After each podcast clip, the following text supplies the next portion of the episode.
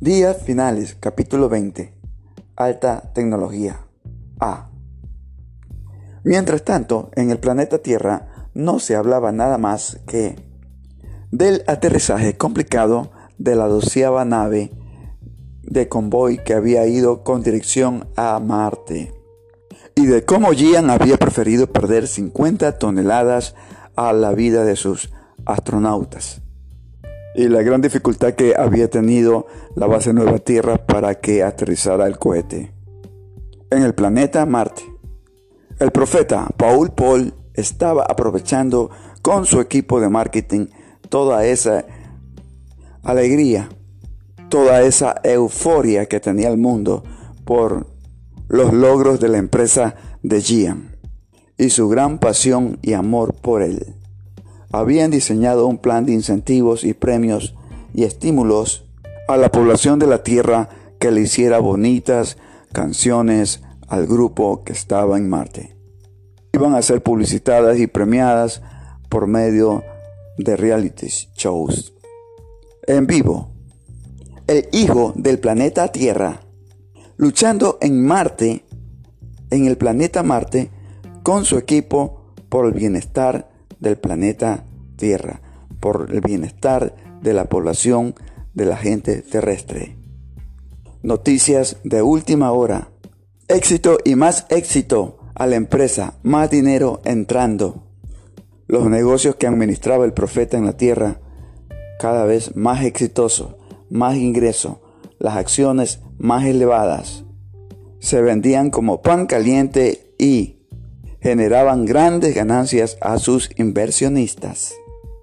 La habilidad del profeta para moverse financieramente por el mundo de los negocios era extraordinaria. La gente decía que casi clarividente. Para muchos rivales y la competencia de su compañía, de los cargos que querían ocupar su puesto y posición de privilegio, les parecía que el profeta tenía poderes extrasensoriales, pues lo habían querido tumbar del cargo y no habían podido cargo de mucho poder, cargo de mucha envidia. Así era el mundo de los negocios en la empresa. La clarividencia del profeta en hacer marketing de los logros de la compañía en una humanidad muy avanzada, muy tecnológica, donde gran parte de la humanidad terrestre se movía en túneles bajo tierra, en carros que no generaban gases tóxicos, sino que eran de alta velocidad y ecológicos. Se recorría grandes distancias en autos particulares en muy poco tiempo. El mundo se había unido, las distancias se habían acortado. Se había alterado el código genético de animales, de mascotas, realizando razas distintas de perros y gatos y etc. Para venderlas. Perros que en lugar de ladrar maullaban.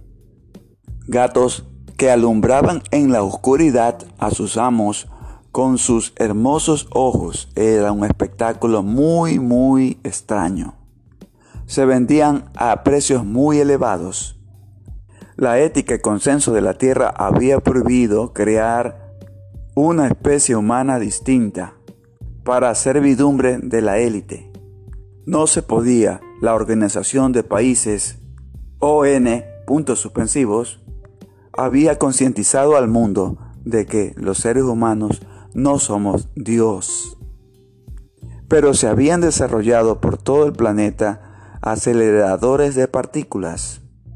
En un mundo sobrepoblado, las redes sociales en los gobiernos totalitarios servían para manipular a la población en las ciudades se utilizaba motos eléctricas, motos solares, patinetas, una especie de carros, drones, voladores, ecológicos. La inteligencia artificial se movía como un reloj suizo, con mucha precisión, entregando paquetes por medio de robots voladores. La inteligencia artificial había arruinado el trabajo de cientos de miles de millones de personas. y se estaba debatiendo en los gobiernos qué hacer al respecto.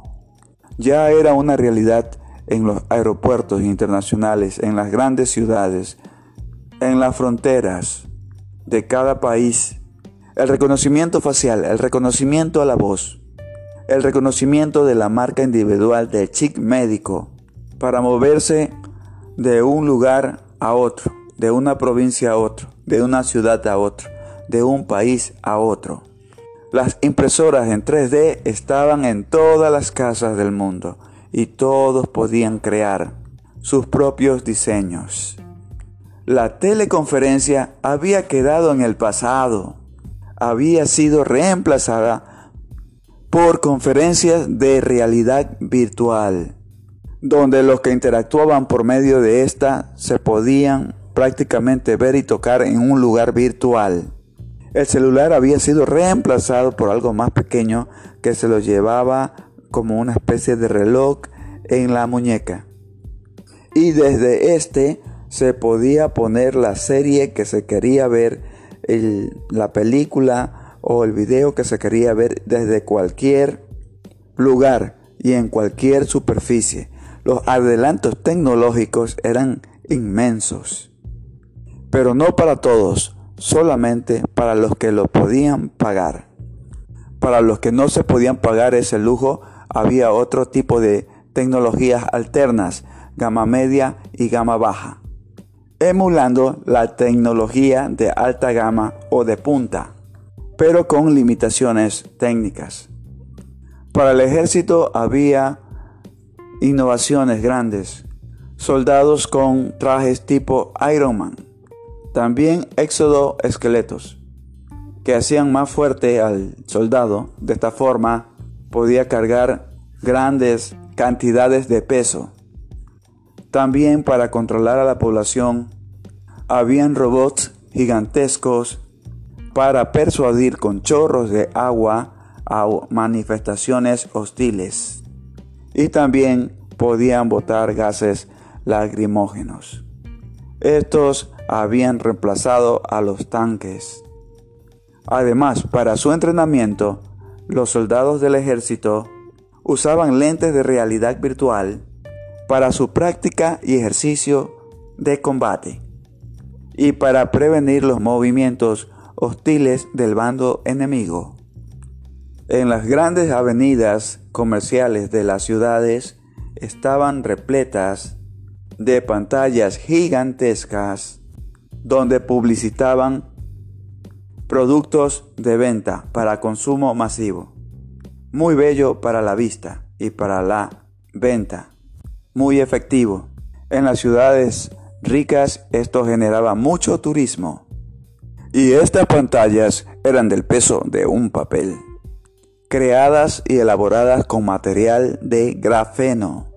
La Internet había evolucionado y se incluía en la misma la red de ondas gravitacionales.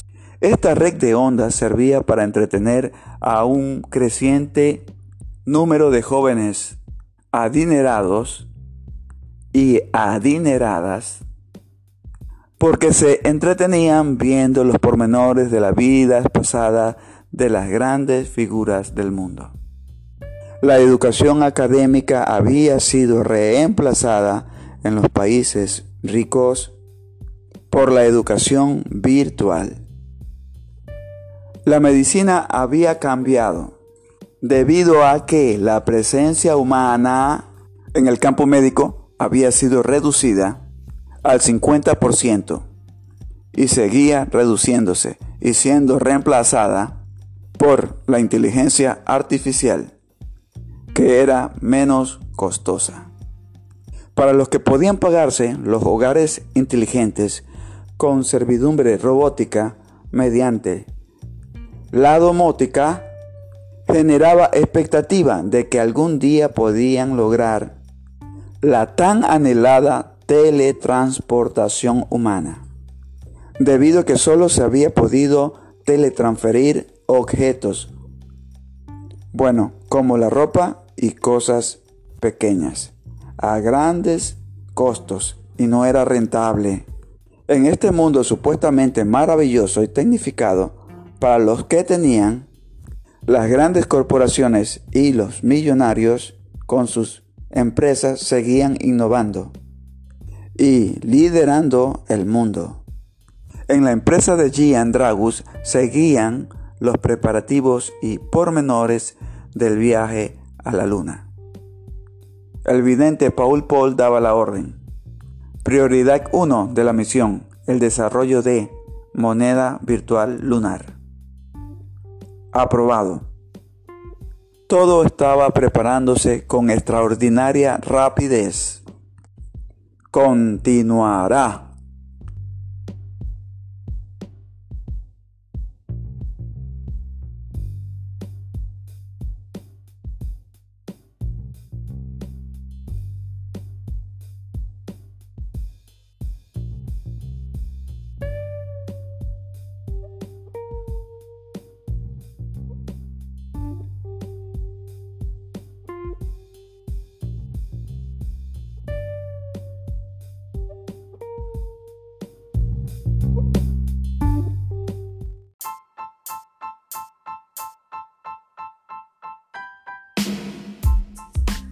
Finales.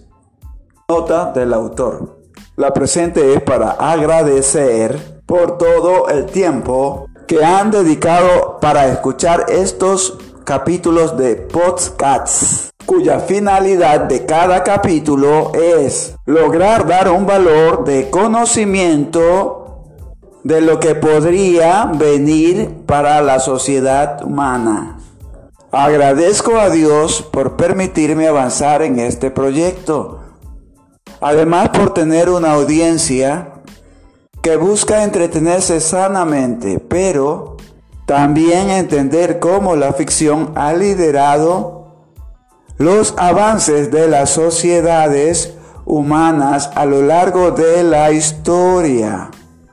En este planeta, Ahora, cabe reseñar que como historiador independiente que soy de nuestro pasado, he comprendido que ha habido muchas humanidades, y en especial la primera, que se narra en Sumeria, en Egipto, e incluso en la misma Biblia.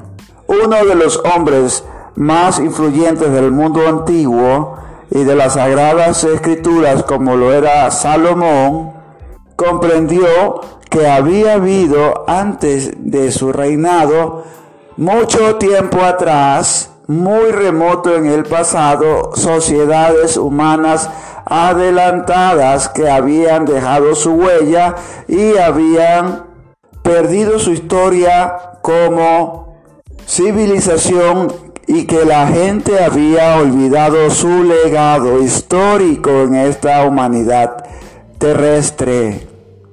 Por tal motivo, entiendo claramente que es complicado para nuestra sociedad actual poder comprender que civilizaciones pasadas guiadas por gente muy inteligente no solo dominaron el planeta Tierra, sino que también se enseñorearon sobre la luna que nosotros conocemos eh, también llegamos a la luna en esa civilización.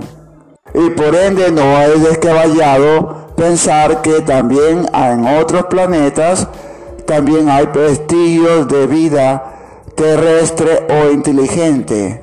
Por esta causa y razón he desarrollado esta obra para de esta forma eh, dar a entender que el ser humano es repetitivo con sus acciones y siempre busca repetir lo que ya hemos realizado como sociedades humanas a lo largo de esta histórica vida terrestre en este planeta azul.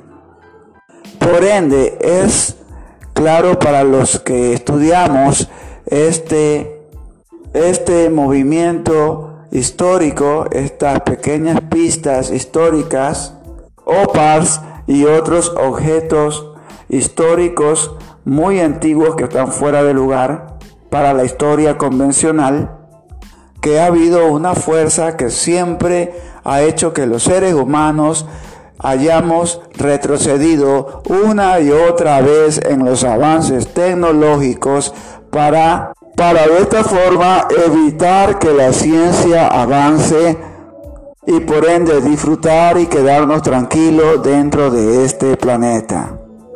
Pues fuera del planeta Tierra, a la ciencia ficción comprende que hay inteligencia que los seres humanos no podrían entender. Por tal motivo busco dar ese valor agregado a esta historia de ciencia ficción para que ustedes la disfruten, se entretengan y a la vez comprendan que hay avances tecnológicos que vienen pronto para nuestras sociedades y esto permitirá que el ser humano vuelva a repetir su historia de buscar vida fuera de este planeta, de salir una vez más fuera de este planeta buscando poblar los planetas alrededor de la Tierra. Busco realizar esta historia para concientizar de lo que puede venirnos en un futuro a mediano plazo. Por tal motivo les agradezco por seguir esta serie y por esto le dejo mis eh, agradecimientos sinceros mediante esta cinta. Muy agradecido. Disfruten el tema de mi creación. Además, cada capítulo les brindará una enseñanza nueva y metáforas para comprender de qué trata esta serie de ciencia ficción. Muchas gracias.